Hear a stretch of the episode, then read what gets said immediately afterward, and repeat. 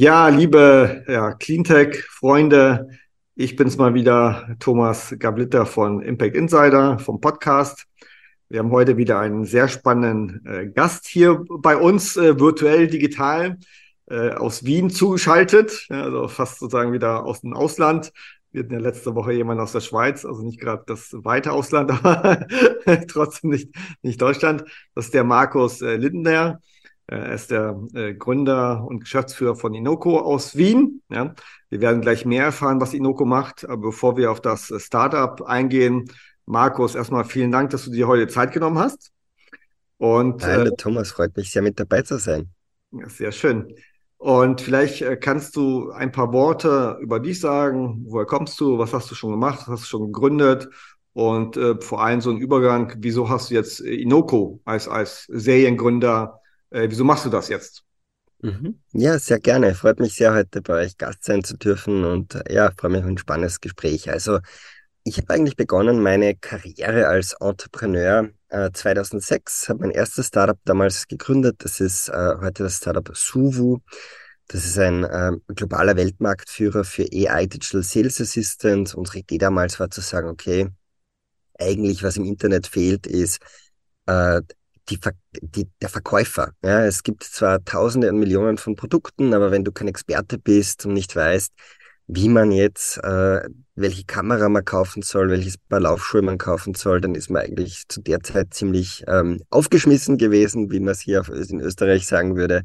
Wir haben dann mit Suvu im Prinzip eine Technologie übernommen, die die Rolle von einem guten Kaufberater übernimmt. Das ist mittlerweile State of the Art und wird genutzt in vielen großen Online-Shops von Microsoft über Amazon, über Whirlpool und Co. und hilft dort im Prinzip Konsumentinnen und auch B2B-Kunden ähm, auf Basis ihrer eigenen Bedürfnisse und Anforderungen Produkte zu finden, die am besten zu den Wünschen passen. Habe das Unternehmen hochskaliert, habe dann nach 12, 13 Jahren beschlossen, einen Scale-Up-CEO reinzuholen, habe ähm, äh, auch dann entsprechend äh, jemanden gefunden, bei dreistelligen Wachstumszahlen übergeben können. Äh, Unternehmen hat, wie gesagt, mittlerweile mehr als 200 Millionen Venture Capital äh, geraced, hat mehr als 250 Mitarbeiter, ist global tätig. Habe mich dann nach neun Monaten operativ dort äh, zurückgezogen, habe mir dann einmal ein Jahr Auszeit gegönnt mit meiner Familie, die ich vorher eigentlich nicht wirklich viel gesehen habe. Da bin ich, habe ich sehr negativ beigetragen zur Klimakrise, indem ich im Flugzeug gelebt habe und ja, die ganze Zeit äh, irgendwo unterwegs war. Und ähm, ja, habe dann mir eben ein Jahr Auszeit mit meiner Familie gegönnt. Wir haben uns ein Wohnmobil unter anderem da gekauft, sind drei Monate durch Nordeuropa gereist, ähm, das war für mich eine wunderschöne Zeit, natürlich privat, war aber auch eine Zeit, wo ich ein bisschen aus dem Hamsterrad erstmals nach vielen, vielen Jahren rausgekommen bin, wo ich die Welt wieder mit ja, offenen, neuen, frischen Augen gesehen habe und eigentlich extrem viel gesehen habe, was da draußen abgeht im Hinblick auf die Klimakrise, die Biodiversitätskrise und wo ich letztendlich auch mit zweiter Sohn am Weg war ähm, und wo ich dann für mich entschlossen habe, okay, es gibt eigentlich nichts Wichtigeres, Spannenderes, Aufregenderes, als wirklich zu versuchen, meinen Beitrag zu leisten, dass wir hier sozusagen noch die Kurve kratzen, was diese größten Krisen unserer Zeit angeht. Habe dann ähm, begonnen mit meinen Investmentaktivitäten. Die laufen heute unter Triple Impact Ventures. Ähm, das ist im Prinzip ein äh, ja, Family Office, ähm, wo wir investieren in Startups im Klima-, Biodiversität- und Pollution-Bereich Pre-Seed, Seed und äh, bis zu Series E. Da habe ich das große Glück, äh, mit anderen, meinem Investmentmanager zusammenarbeiten zu dürfen, der hier sozusagen den Laden schaukelt, während ich mich jetzt operativ voll und ganz auf Inoko konzentriere. Das ist extrem spannend natürlich. Habe dann aber eben auch wieder begonnen, mein zweites Startup aufzubauen mit Inoko. Und ja, privat habe zwei Kinder, wie gesagt, mittlerweile, lebe in Wien, bin auch äh, aktiv in sozialen Netzwerken und versuche eigentlich dort, weil für mich eine ganz wichtige Erkenntnis war letztendlich, hey, jeder, jeder von uns muss und sollte seinen Beitrag leisten. Es kommt auf jeden Einzelnen von uns an. Äh, es geht nicht darum, dass einige wenige vegan werden und äh, sich in die Höhle zurückziehen, sondern den größten Impact hat, wenn wir alle uns auf die Reise machen zu einem nachhaltigeren äh, Lebensstil und habe dann auch begonnen, so ein bisschen meine eigene Reise hin zu einem nachhaltigeren Lebensstil zu teilen. Ich äh, publische hier auf LinkedIn, Facebook ähm, und Co. sozusagen meinen eigenen Weg unter dem Motto One Change a Week. Das ist im Prinzip so eine Art einmal in der Woche, wo ich was poste, wo ich versuche einfach einen Schritt mehr in Richtung Nachhaltigkeit zu gehen, äh, meine Reiseerlebnisse mit dem Zug quer durch Europa dokumentiere, meine äh, Ernährungs Schritt für Schritt langsame Umstellung dokumentiere und einfach versuche aufzuzeigen, dass es möglich ist und dass es auch Spaß macht und Sinn macht, äh, aus vielerlei Gründen für sich persönlich auch, dass man hier Schritt für Schritt etwas kleines Stück nachhaltiger lebt. Ja, und dann habe ich eben realisiert, dass eines der ganz, eine der ganz großen Herausforderungen in diesem Bereich ist letztendlich die Ernährung. Weil wenn wir uns anschauen, unsere Ernährung ist verantwortlich für ein Drittel der globalen CO2-Emissionen, ist verantwortlich für 70 Prozent vom Biodiversitätsverlust und ist auch, ähm, hat natürlich einen massiven Impact auf unsere eigene Gesundheit. Und die Ernährung ist eben eine Schlüsselherausforderung, vor der wir sozusagen als Menschheit stehen, wo wir es unbedingt schaffen müssen, den Shift in Richtung nachhaltige Produktion und nachhaltige Kon Konsum zu schaffen. Und habe dann eben mich dazu entschlossen, gemeinsam mit meinen Co-Foundern hier mit Inoko ähm, ein Unternehmen zu gründen, das hier letztendlich ähm, ein Flywheel baut, um die Ernährungsindustrie, die äh, Supermärkte, aber auch die Produzenten letztendlich hin accelerated auf dieser Reise zu nachhaltiger Produktion und nachhaltigerem Konsum. Und ja, das ist natürlich super spannend, ähm, hier in, in so eine Schlüsselrolle spielen zu können mit Inoko. Sehr schön. Wir kommen ja gleich nochmal auf Inoko zu sprechen. Äh, aber kurz zuvor, was ich auch ganz spannend finde, ich, du bist ja heute Gast dieses Jahr 51 in unserem Podcast. Und ich hatte relativ viele Seriengründer, äh, die mhm. früher äh, alles Mögliche gemacht haben. E-Commerce, SaaS, B2B, ja. äh, Schlag mich tot, Gaming, mhm. Krypto und so weiter. Und jetzt langsam ab einem bestimmten Alter, ja, mhm. ich sozusagen, weil die, die Jugend, ja, also ich meine, die, die Neugründer, äh, die nehmen das Thema anders auf, aber sag ich mal, die, die U40, äh, U50, äh, Männer und Frauen, mhm. merke ich, äh, die wollen nicht mehr irgendwas gründen, mhm. sondern irgendwas mit, mit Impact. Ja, genau. Und da, da fällst du ja, glaube ich, äh, ohne dass ich dein Alter jetzt schätzen will, so wollen ja nicht über Alter reden, ja, ähm, ähm, äh, merke ich sozusagen, dass es eben eine Bewegung geworden ist, eben, ne? dass man sagt eben jetzt, ich habe eben, ich habe mhm. mit, mit äh, Anne Alex gesprochen als Beispiel hier mhm. Berlin, die hat ja Outfittery gegründet, jetzt macht mhm. sie ja Nala, die haben ja auch mhm. vor kurzem, ich glaube, diese Woche, genau. letzte Woche 1,7 Millionen geraced. Genau. Bio, Biodiversität, ja. Genau. Und äh, sie ist ja auch so eine, ja, mit, mit aus Fittery und danach Plan Planetly, ja, was sich schnell mhm. verkauft hat. Und jetzt Nala Earth, äh, ist ganz spannend, äh, wohnt ja auch hier in Berlin. Und das ist echt, glaube ich, eine Bewegung geworden. Ne? Das, ja, ist in Österreich ähnlich? Ähm, ja, sehe ich auf jeden Fall auch. Gibt es auch in Österreich ganz gute Beispiele von äh, das und, und das ist auch das, was mir natürlich extrem viel Mut gibt, dass es einfach extrem viele erfahrene, smarte Köpfe gibt dort draußen, die wirklich Erfahrung mit Entrepreneurship haben, die ähm, ja nicht mehr müssen, aber die einfach wollen und die sagen, okay, ähm, ja, und ich spüre es bei mir selber. Also ich bin sowas von selektiv mit meiner Wahrnehmung, wenn mich sich irgendjemand meldet aus meiner alten Welt sozusagen, sagt, hey du, ich bräuchte da mal deine Unterstützung, deinen Rat, äh, ich habe da nicht wirklich die Nerven und denke mal, okay, will ich jetzt wirklich meine Zeit investieren auf die siebte B2B-Sales, irgendwas, Geschichte? Nein, das braucht der Planet nicht unbedingt.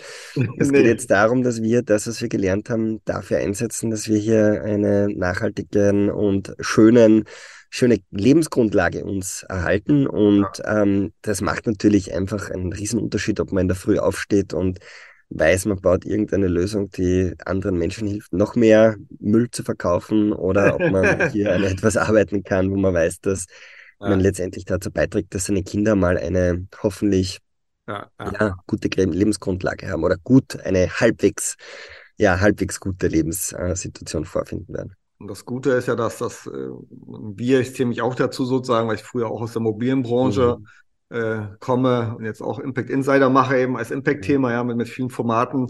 Ja. Ähm, man hat gelernt zu skalieren und Tech zu skalieren. Und das ist das erste Mal in der Geschichte, dass man sozusagen so Tech-Gründer mhm. im Impact-Bereich hat. Und ich sage es mal jetzt jetzt nicht gar nicht böse gemeint, sondern nicht die Öko-Freaks, ja, die, die mhm. ähm, äh, auch äh, sehr wichtig sind eben, ne? Ob mhm. ich Biomärkte habe und so weiter, die ja nicht mhm. Tech sind, aber die haben ja genau. entscheidend dazu beigetragen, ja, weil du ja äh, gleich kommen wir auf Inoko im mhm. Lebensmittelbereich äh, zuständig bist, äh, bist oder, oder gegründet hast, äh, ist ja Lebensmittel Alltags. Ja, Thema, genau mhm. wie Fashion, ja.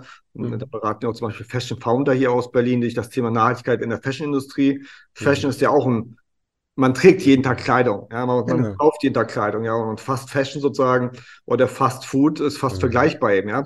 Absolut. Äh, lass uns gleich zu Inoko zu sprechen kommen. Du hast schon erwähnt, Lebensmittelindustrie, äh, Händler, Produzenten, und ihr wollt mhm. eben denen helfen, den, mhm. ich sag's mal ganz plakativ, den CO2-Fußabdruck zu senken. Ähm, was genau sozusagen bietet ihr mit Inoko mhm. an? Ist es eine, eine Software? Ist es eine mhm. Hardwarelösung? Ist, ist es, mhm. was, was ist es genau, Inoko? Was steckt dahinter? Vielleicht legen wir nochmal los aus Sicht der Lebensmittelhändler. Das ist unsere primäre Zielgruppe, das ist unser Beachhead-Market, mit dem wir loslegen. Die haben im Moment ein Riesenthema. Ähm, deren Emissionen stammen nämlich primär aus dem Scope 3. Das heißt, 93 Prozent ihrer CO2-Emissionen, ein ganz großer Teil ihres Biodiversitätsimpacts, ihres sozialen Impacts, ihres Gesundheitsimpacts kommt eigentlich aus den Produkten, ähm, die sie jeden Tag an uns verkaufen und ähm, über diese Produkte haben sie nur sehr bedingt Kontrolle, weil die werden entweder produziert von Fremdmarkenherstellern oder von ähm, äh, natürlich den Eigenmarkenproduzenten, wo sie ein bisschen mehr Kontrolle haben.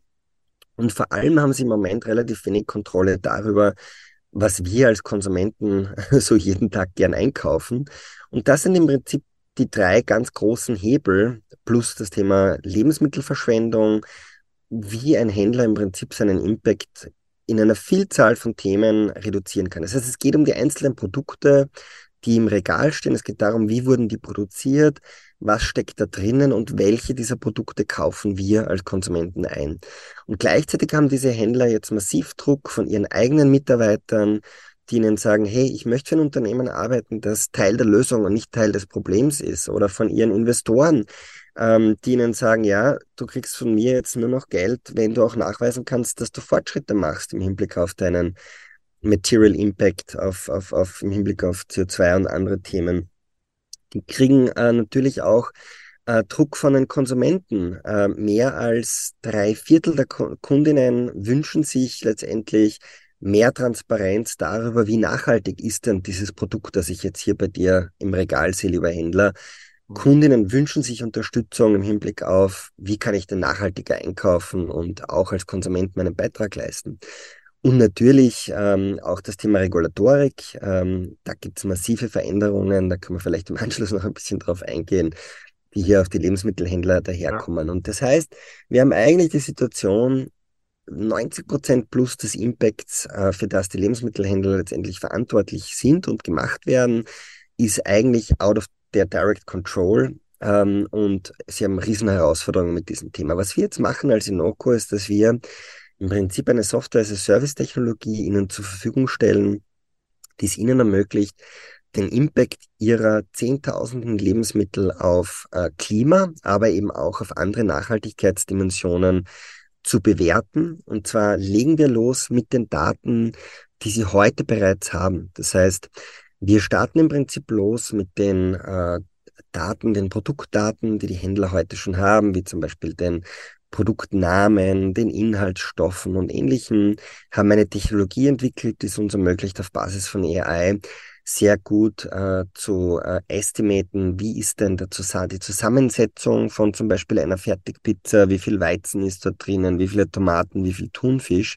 Mhm. Und wir haben auch ein sehr gutes ähm, Verständnis oder unsere Technologie ist in der Lage zu verstehen, welche Prozesse fließen denn in die Produktion von diesen Zehntausenden Lebensmitteln?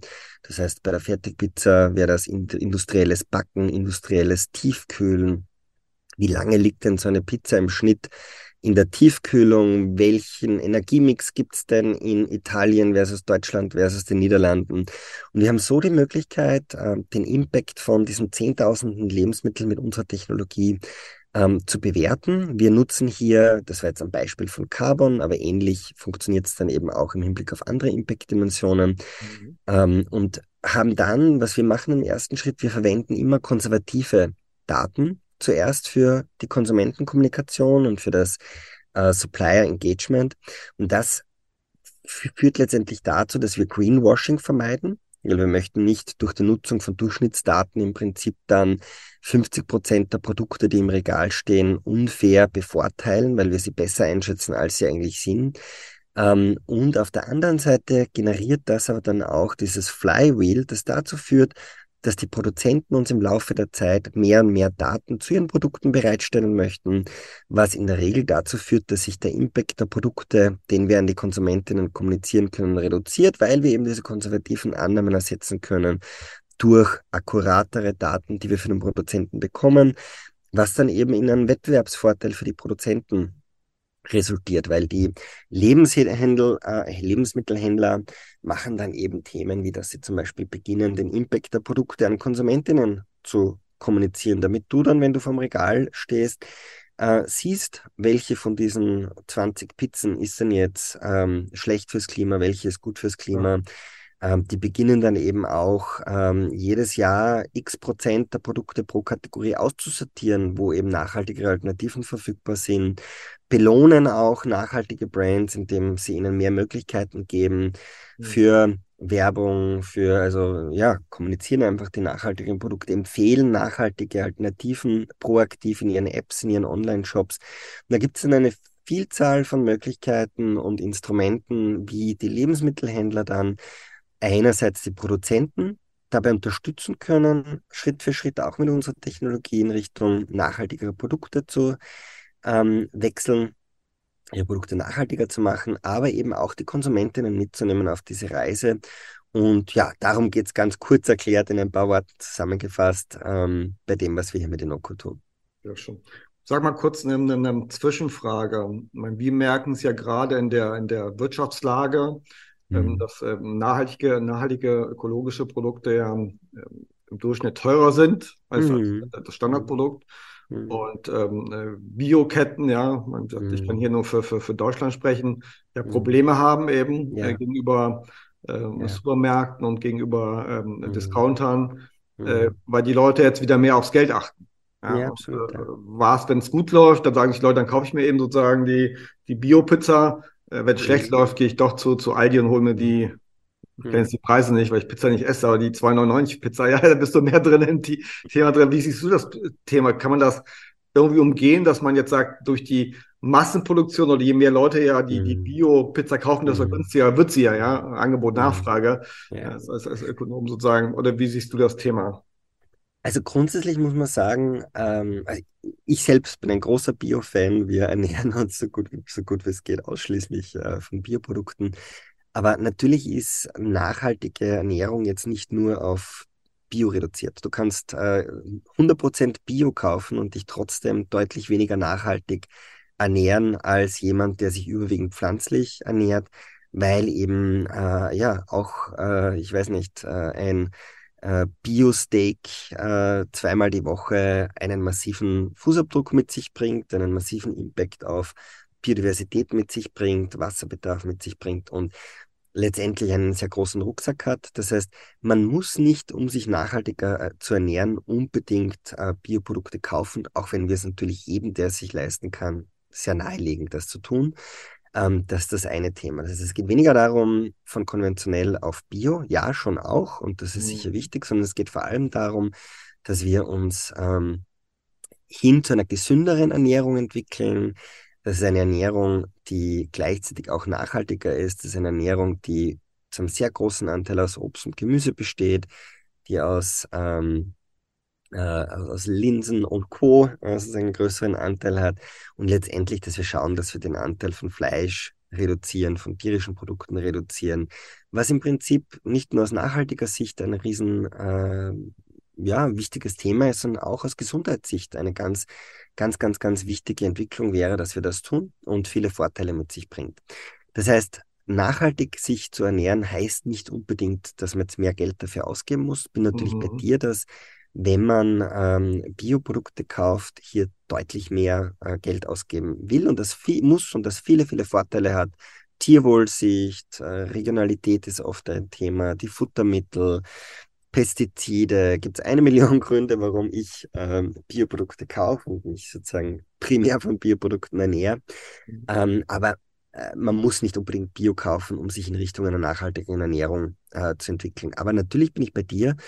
Bioprodukte sind teurer, ähm, weil einfach, ja, die, die, die, die, die, die Effizienz eine geringere ist. Es gibt viele Gründe, warum die teurer sein müssen. Es gibt da auch nur bedingte Möglichkeiten, durch Economies of Scale dann ja. günstiger zu werden, weil wenn ich mein Gemüse nicht spritze, dann habe ich halt auch entsprechenden Ausfall, den ich dann nicht verkaufen kann zum vollen Preis weil die Konsumenten halt doch nicht die angetäpschten äh, Äpfel sozusagen kaufen im Endeffekt.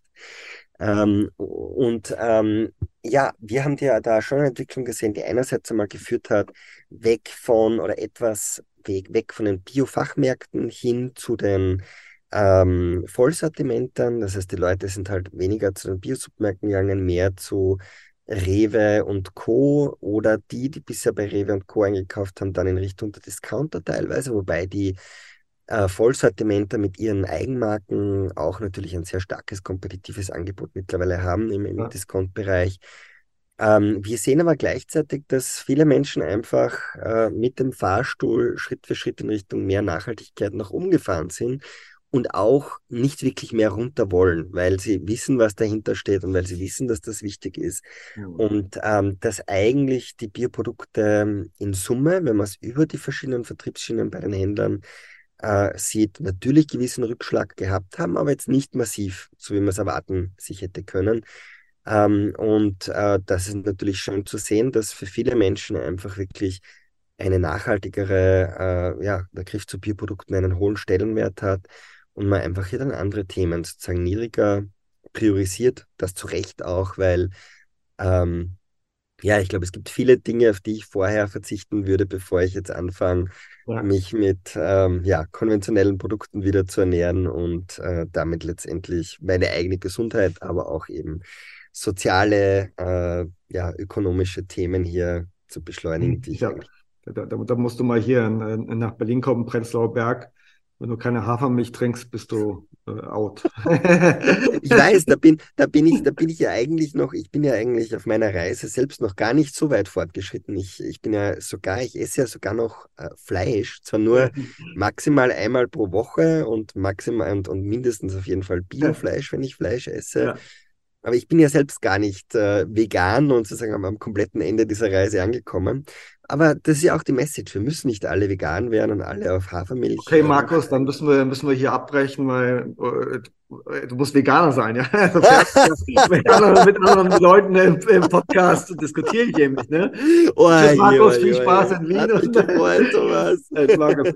Lass mal kurz noch mal kurz zum, zum, zum ja. Business kommen. Du hast ja schon erwähnt, wer sind eure äh, Zielgruppen und das Produkt. Und sag mal, was ich mal ganz spannend finde, was kostet's? Ja, was, was, wie bepreist ihr das für die, für die, für die, für die, mhm. äh, für die Händler? Ja? Zahlen die pro Einsparung, pro Kommunikation, pro monatliche Gebühr ist das? Und kannst du ein paar Zahlen nennen, weil das, das fehlt mir mal so im Podcast, weil die, mhm. die Gründer gerne äh, sich rausreden, sagen sich, es kommt drauf an, ja. Äh, aber ich würde gerne erfahren, sozusagen, so, so ein Price Range, ja. Was kostet, wenn ich das als Händler nutze? Was erwartest du dir jetzt von mir? Warum glaubst du, reden alle? Fakten, Fakten, Fakten.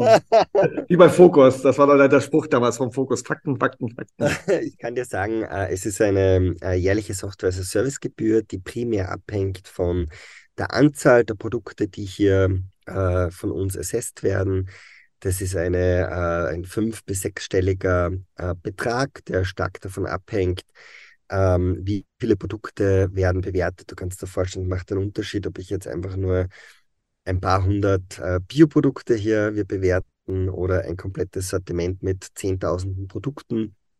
Und ähm, das, das sind sozusagen hier die, die, die Kosten, die auf die Lebensmittelhändler zukommen. Und die Lebensmittelhändler ähm, sehen das aber nicht nur natürlich als Kosten, sondern für Lebensmittelhändler ist es eine Investition, die es ihnen einerseits ermöglicht, ähm, natürlich im Hinblick auf ihre Nachhaltigkeitsziele Fortschritte zu machen, aber die ihnen auch handfeste wirtschaftliche Vorteile bietet, weil was passiert in Wahrheit als Lebensmittelhändler, wenn ich meine Kundinnen mit in die Hand nehme auf die Reise hin zu nachhaltigeren Lebensmitteln, indem ich ihnen zum Beispiel mittels Labels ähm, den Impact der Produkte auf meinen ja. Eigenmarkenprodukten kommuniziere, im Shop kommuniziere, in der App kommuniziere, ist, dass Kundinnen automatisch mehr und mehr vegane und äh, Bioprodukte kaufen.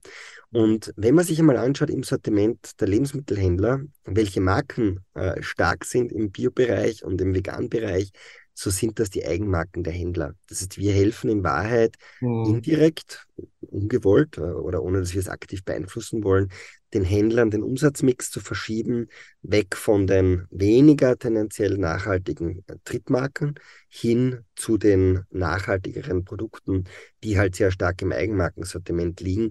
Und deshalb ist das eben eine Investition, die sich nicht nur aus regulatorischer Sicht und weil man im Prinzip nur so Fortschritte machen kann im Hinblick auf seine äh, mhm. äh, Nachhaltigkeitsziele Sinn macht, sondern die auch aus Business-Sicht extrem viel Sinn macht, weil ich damit den Umsatzmix verschieben kann zu den nachhaltigen Eigenmarken, aber weil ich natürlich auch diese rasch wachsende Zielgruppe an Eco-Conscious Consumern ansprechen kann und ihnen sagen kann, hey, wenn du mit, deiner, mit deinem Einkauf einen Unterschied machen willst, dann komm zu mir, weil ich mache dir transparent, wie äh, nachhaltig die Produkte ja. sind. Ich zeige dir transparent auf, welche Möglichkeiten du hast, um Schritt für Schritt hier nachhaltiger einzukaufen. Und mhm. das ermöglichen wir mit unserer Technologie. Wir bieten daran eben nicht nur einen quantitativen Wert, das ist quasi so ein Label von dunkelgrün bis dunkelrot, das dann jeweils vergleichbar zwischen den Sortimenten, aber auch innerhalb des Sortiments den Konsumentinnen Guidance bietet im Hinblick auf, was ist denn jetzt da die bessere Wahl? Das heißt, ich kann vergleichen,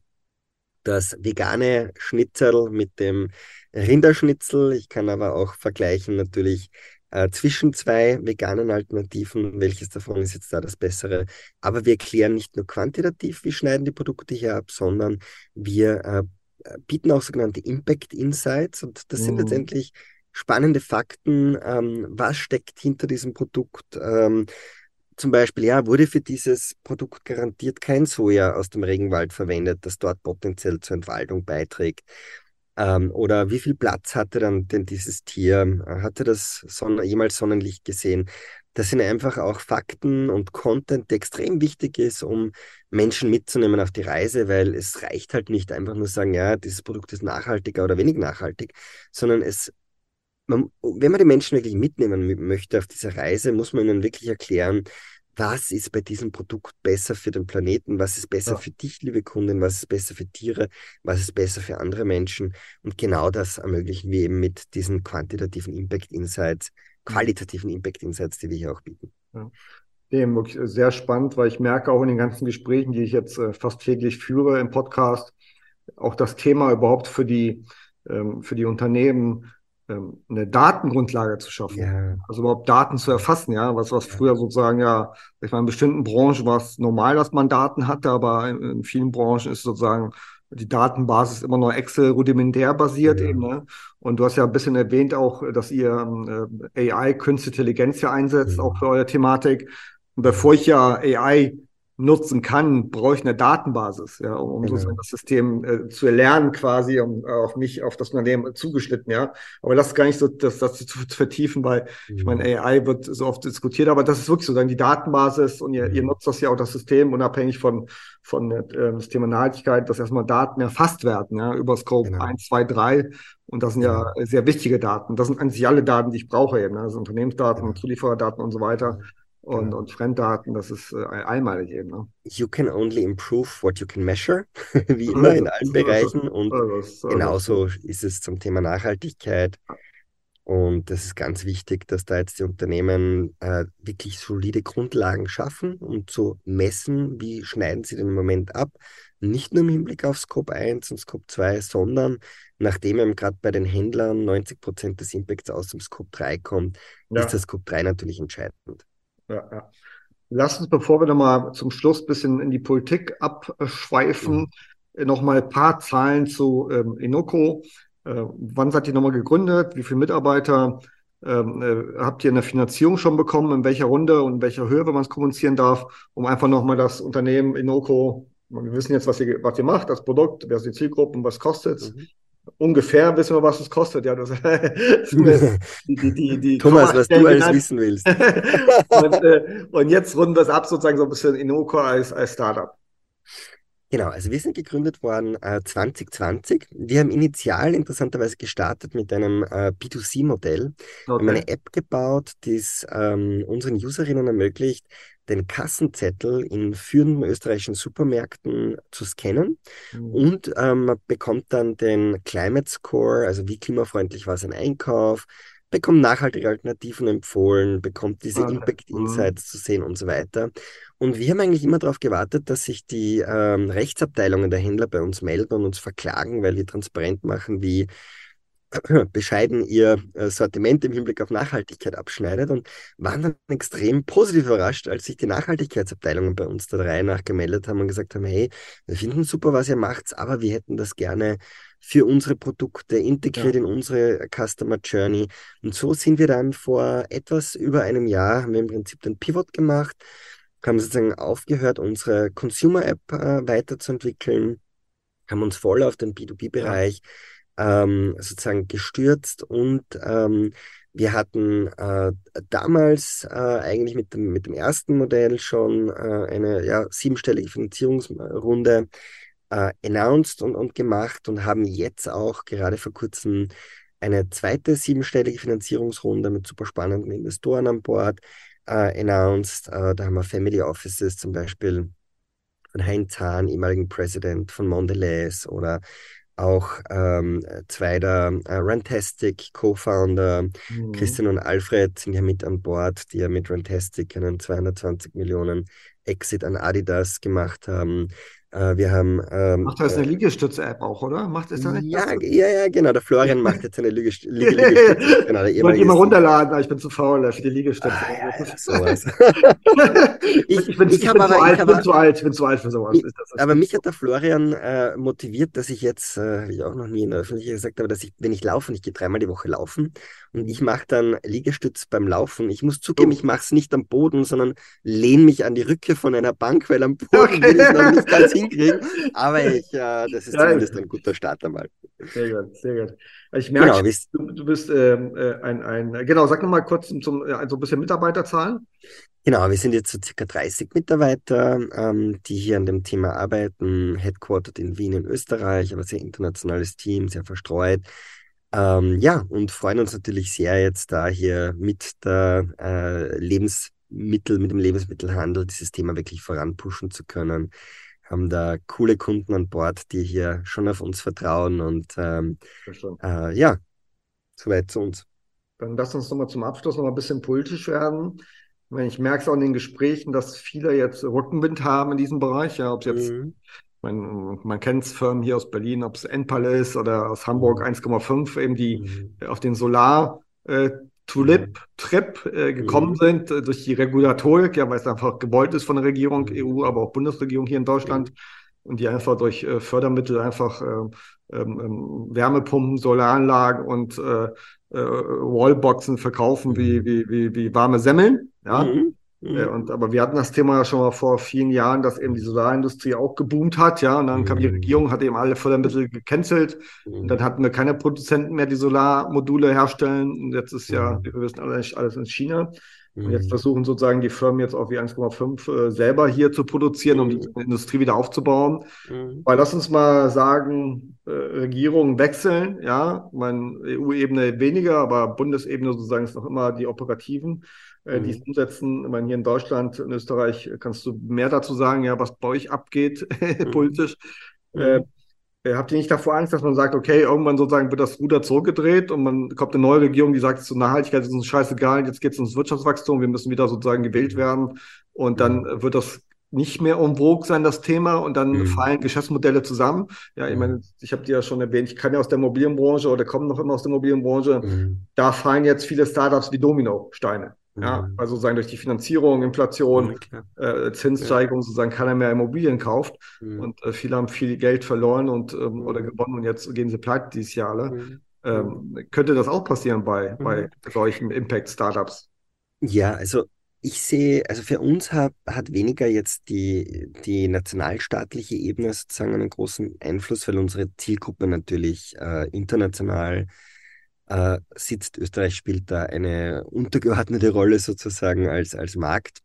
Ähm, bei uns geht es vor allem um die Regulatorik, die seitens der Europäischen Union hier in Entwicklung ist, die uns natürlich Rückenwind gibt. Wir ja. haben da einerseits äh, CSRD, ähm, CSRD äh, erfordert jetzt von den Unternehmen, von den großen Unternehmen, dass sie letztendlich ihre äh, Material Aspects von, von ihrem Business Model letztendlich äh, erfassen und auch darauf reporten. Da ist für jeden Lebensmittelhändler natürlich CO2, Biodiversität, Soziales sind da groß, große, ja. große Themen.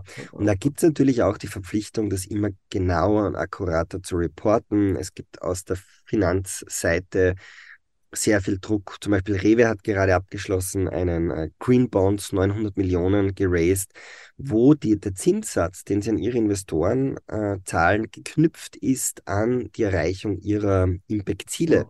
Das heißt, hier wird wirklich heute schon für die Lebensmittelhändler es ist nicht mehr einfach so ein Ja, das ist nett und wir machen es, weil es die Konsumenten wichtig finden, sondern es hat direkten finanziellen Impact auf sie, ob sie diese Ziele erreichen oder nicht.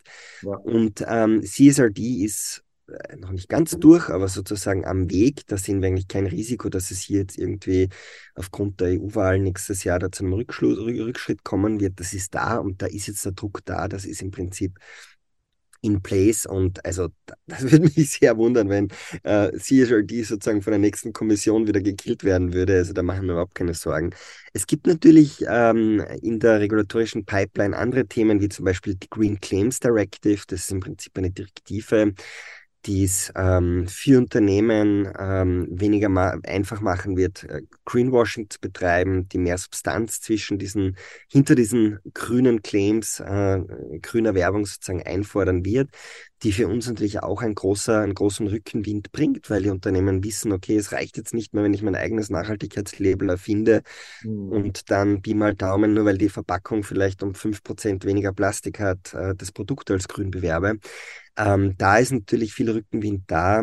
Die ist Entwicklung. Das wird aber noch sicher äh, eine Zeit lang dauern. Drei Jahre schätzt man seitens der Kommission, bis das sozusagen hier äh, in den äh, Tiefen der Ebene in den Nationalstaaten ankommt. Es gibt dann aber auch zum Beispiel das Sustainable Food Labeling Framework, wo die EU im Prinzip äh, an einem Regulatorik arbeitet, die letztendlich den Rahmen vorgibt, wie Nachhaltigkeit im Lebensmittelbereich äh, gemessen werden muss und kommuniziert werden darf. Und hier sehen wir umgekehrt eine Riesenchance für uns. Also wir sind jetzt schon im äh, regelmäßigen, regelmäßigen Austausch mit äh, den Stakeholdern der europäischen ähm, äh, ja, Institutionen, äh, einerseits, um zu verstehen, wo geht denn da denn die, die, Entwicklung seitens der Politik hin, weil wir damit unsere die Möglichkeit haben, unsere Methodologie in diese Richtung auch weiterzuentwickeln. Und andererseits sind wir aber extrem dankbar auch für äh, praktisch anwendbare Lösungsvorschläge von unserer Seite. Die sind ja nicht die Experten, die jetzt jeden Tag dort zutiefst in der Praxis involviert sind und dann ähm, sich selbst ein Konzept ausarbeiten, sondern ähm, die ähm, sind natürlich extrem dankbar, wenn es da Ansätze gibt, die wissenschaftlich fundiert sind, die in der Praxis, in der praktischen Umsetzung funktionieren und die auch einen Impact haben auf die Konsumenten. Und äh, hier sehen wir es halt als unsere Aufgabe letztendlich gemeinsam mit den europäischen Lebensmittelhändlern ähm, eine Art Blueprint gemeinsam zu entwickeln, der diesem, diesen Maßgaben sozusagen hier Genüge tut und damit letztendlich den Regulatoren die Chance gibt, auf etwas aufzusetzen, das in der Praxis schon bewiesen ist. Ja. Und da haben wir einerseits ein ähm, mit mehreren Millionen Euro gefördertes EU-Projekt gemeinsam mit Partnern am Laufen. Und genau das Ziel ist, dieses Thema voranzutreiben. Und sind auch gerade dabei und in frühen Anfängen eine Coalition aufzubauen, die eben dieses Thema uh, Sustainable Food uh, and Beverage Impact Assessment und uh, Communication vorantreibt, wo wir eben die Technologieplayer zusammenbringen äh, in diesem Bereich ähm, und auch letztendlich mit der Europäischen Kommission so diese, diese Entwicklungen hier abstimmen. Und das ist natürlich eine extrem spannende Rolle, dass man da als äh, Early-Stage-Startup auch schon auf der Ebene mit dabei sein kann und das mit beeinflussen kann, aber natürlich auch lernen kann. Ähm, und seine, sein eigenes Produkt auch schon shapen kann im Hinblick auf die Regulatorien, die hier auf europäischer Ebene in der Pipeline sind. Ich habe nur zwei ergänzende Punkte dazu. Ähm, mein nächstes schlimmer für die Wirtschaft als Unsicherheit. Ja. ja. Wenn sozusagen, wenn man keine, keine Sicherheit hat, äh, wird man nicht investieren. Ja, und das ist ja. vor allem in diesem Bereich Nachhaltigkeit und ESG und so weiter äh, relativ wichtig, da ähm, auf EU, Bundes- oder bei euch auf Landesebene sozusagen wirklich auch, auch eine Sicherheit zu geben. Ja, wenn ich investiere, genau. ist jetzt nicht für die nächsten ein, zwei Jahre, sondern für die nächsten genau. zehn Jahre eben. Ja, das genau. ist ja die genau. Planung, was Großunternehmen oder auch kleine machen. Genau. Das zweite ist, wo ich eben äh, die Hoffnung drauf setze, weil ich eben ein Mensch bin, der nicht direkt an die Politik glaubt, mhm. ähm, ist es die neue, die junge Generation, ja, die ja. einfach ganz neu aufwächst mit, mit ganz anderem Verständnis für Natur, für mhm. Nachhaltigkeit, äh, ob es jetzt mhm. die Gen Z ist, ja, mhm. äh, oder auch die, die äh, Greta-Generation, mhm. ja, oder die äh, die Future mhm. for Friday oder auch die Klimakleber, ja. Mhm. Ähm, kann man mögen, muss man nicht mögen, aber zumindest sind das Leute, die sich für das Thema engagieren. Und ich glaube, das ja. ist viel Bewegung von unten. Ja, also wir ja. wollen von oben, ja, von der Politik Vorgaben, ja.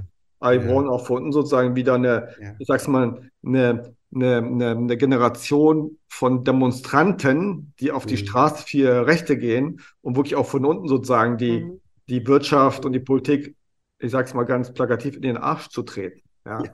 Und das braucht man und das braucht auch eine ja. Gesellschaft. Das war, glaube ich, in unserer ja. Generation, ich glaube, wir sind beide ähnlich alt, äh, ist ein bisschen untergegangen. Ja. Mhm. Da ging es zu viel um Geld. Jetzt ist, glaube ich, die neue mhm. Generation, die wieder anfängt, äh, mhm. politisch von unten sozusagen Druck zu machen und nicht sozusagen äh, nur durch die Instanzen Karriere machen will eben. Ne? Und nicht mehr mhm. sagt, ich gehe jetzt zu einer Firma, um Leben lang da zu bleiben, sondern die Firma muss mir was bieten und nicht, mhm. nicht, nicht, nicht ich der Firma. Genau. Und das, eben, ne? und das ist ein ganz großer Hebel, den viele noch unterschätzen. Ja. Ich bin bei dir, die Politik wird es nicht, nicht richten. Auf die Politik können wir uns nicht verlassen. Die Politik hat in den seltensten Fällen noch große soziale Umbrüche aus sich heraus zustande gebracht. Genau, ich meine, egal ob jetzt die Abschaffung der Sklaverei, ob die Einführung des Frauenwahlrechts, das waren in der Regel Grassroot Movements, die mhm. letztendlich hier aufgestanden sind, eine kritische Menge an Menschen zusammengebracht haben, die gesagt haben, das ist nicht mehr okay. Es war niemals die Mehrheit und es braucht auch nicht die Mehrheit, aber ja. es braucht eine kritische Masse an Menschen, die sich hinstellen und sagen, okay, es geht so nicht weiter. Wir müssen da dagegen was tun und dann kommt irgendwann der berühmte Tipping Point, wo auch die Politik letztendlich sich ähm, nicht mehr aus kann oder umgekehrt gesagt sich drüber traut, ja. hier dann auch entsprechende Entscheidungen zu treffen. Und gerade aus Unternehmens, aus Sicht von Unternehmen, ähm, einer der größten Engpässe, die wir im Moment sehen, trotz wirtschaftlichen Situation, ist, fähige, gute, hoch engagierte Leute sich zu holen. Und fähige, und das sehen wir bei Noco extrem, wenn wir gute Leute suchen, ist das für uns easy. Ja, wir haben sofort ja. tolle Bewerber aus allen Teilen der Welt. Purpose. Sagen, ja, Purpose, ja, die sagen, hey, ich möchte für ein Unternehmen arbeiten, das. Teil der Lösung ist. Ja, und natürlich umgekehrt, Unternehmen, die Teil des Problems sind, müssen wahnsinnig viel Geld in die Hand nehmen, um äh, Leute zu bekommen. Ähm, und das schafft natürlich eine Marktverzerrung hin in Richtung der nachhaltigen Unternehmen, der nachhaltigen Technologien. Und ähm, das zwingt letztendlich Unternehmen hier wirklich nicht nur irgendwie Greenwashing zu betreiben, sondern um eigene Mitarbeiter, die ja zutiefst Einblick haben, was geht wirklich ab im Unternehmen, äh, halten zu können. Weil ich immer wieder höre von jungen Unternehmen, die sagen, ja, ich höre dort jetzt auf, weil die halt nur äh, Greenwashing machen und nicht wirklich Teil, äh, was beit, beit, beitragen dazu, äh, die Dinge in die richtige Richtung zu verändern.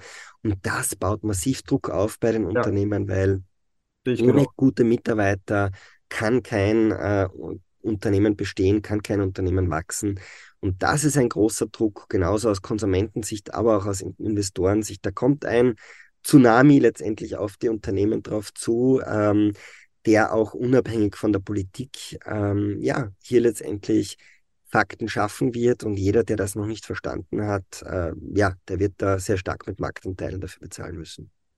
Sehr schön, das ist doch ein äh, sehr schönes äh, Schlusswort, weil die sind auch pünktlich zum, zum Ende gekommen. Mhm. Weil es ist jetzt Zeit für mich, mit meinem Beagle Gassi zu gehen.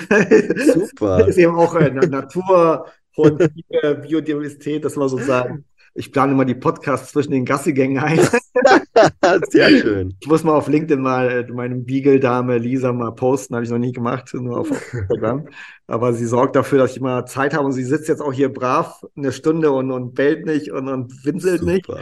Und das nur zum Thema Natur. Das ist mein, meine Sit-Ups eben. Du hast fantastik Leute, die äh, deine Sit-Ups dann laufen und ich gehe immer dreimal pro Tag Gassi. Und jetzt, der Markus, ähm, vielen Dank für das sehr spannende Gespräch.